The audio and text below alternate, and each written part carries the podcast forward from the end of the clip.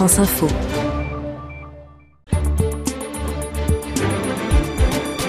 Et la crise grecque s'est invitée dans l'hémicycle cet après-midi. Bonsoir Julien Langlais. Bonsoir. Du service politique de France Info, vous avez suivi le discours hein, de Manuel Valls il y a à peu près deux heures. Le débat est toujours en cours, hein, Julien.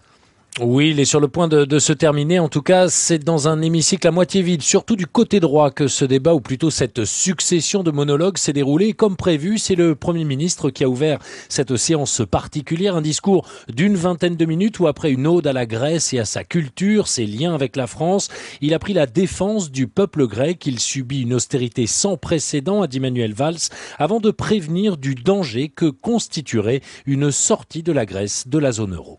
Non, par leur vote, les Grecs n'ont pas voulu couper les ponts avec l'Europe. Ils n'ont pas dit non à l'euro, car au fond, tous savent combien les conséquences de la sortie de la monnaie unique seraient terribles. Tous savent combien on ne peut pas en sortir calmement et sans drame. Est-ce cela que nous voulons pour le peuple grec? Est-ce cette image que nous voulons donner de l'Europe aux yeux du monde? Non.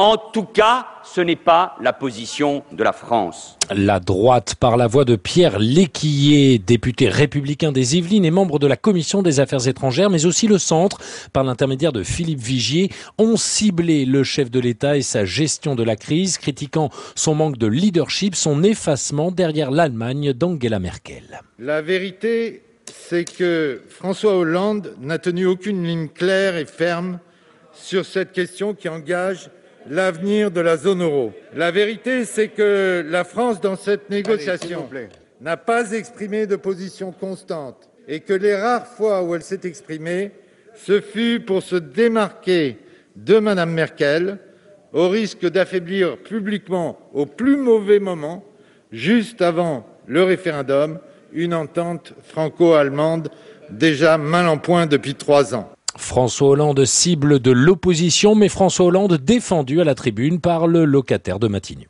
Nous ne pouvons nous dérober à nos responsabilités historiques.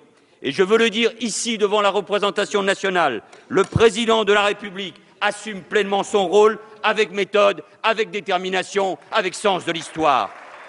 Si nous nous mobilisons autant, ce n'est pas comme j'ai pu l'entendre de la part de certains, parce que nous serions à la remorque de l'Allemagne ou parce que pour les autres, nous serions indulgents vis-à-vis du gouvernement d'Alexis Tsipras. Que de contradictions quand on additionne ces critiques, mais parce que c'est d'abord notre intérêt, c'est l'intérêt de la France, et notre intérêt, c'est l'Europe, et c'est donc l'intérêt de l'Europe.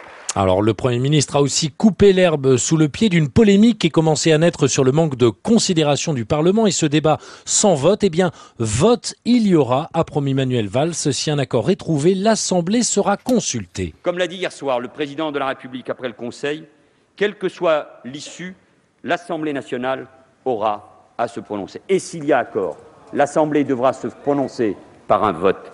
Un choix salué sur tous les bancs, y compris par la gauche de la gauche, les frondeurs, les écologistes, rassurés par cette annonce, mais aussi par le discours du Premier ministre sur la Grèce, et satisfaits de savoir que les parlementaires seront consultés. Le temps d'un débat, et oui, Manuel Valls a fait l'objet à gauche d'une rare unanimité. Julien Langlais en direct de l'Assemblée nationale pour l'édito politique du 17-20 à réécouter sur franceinfo.fr.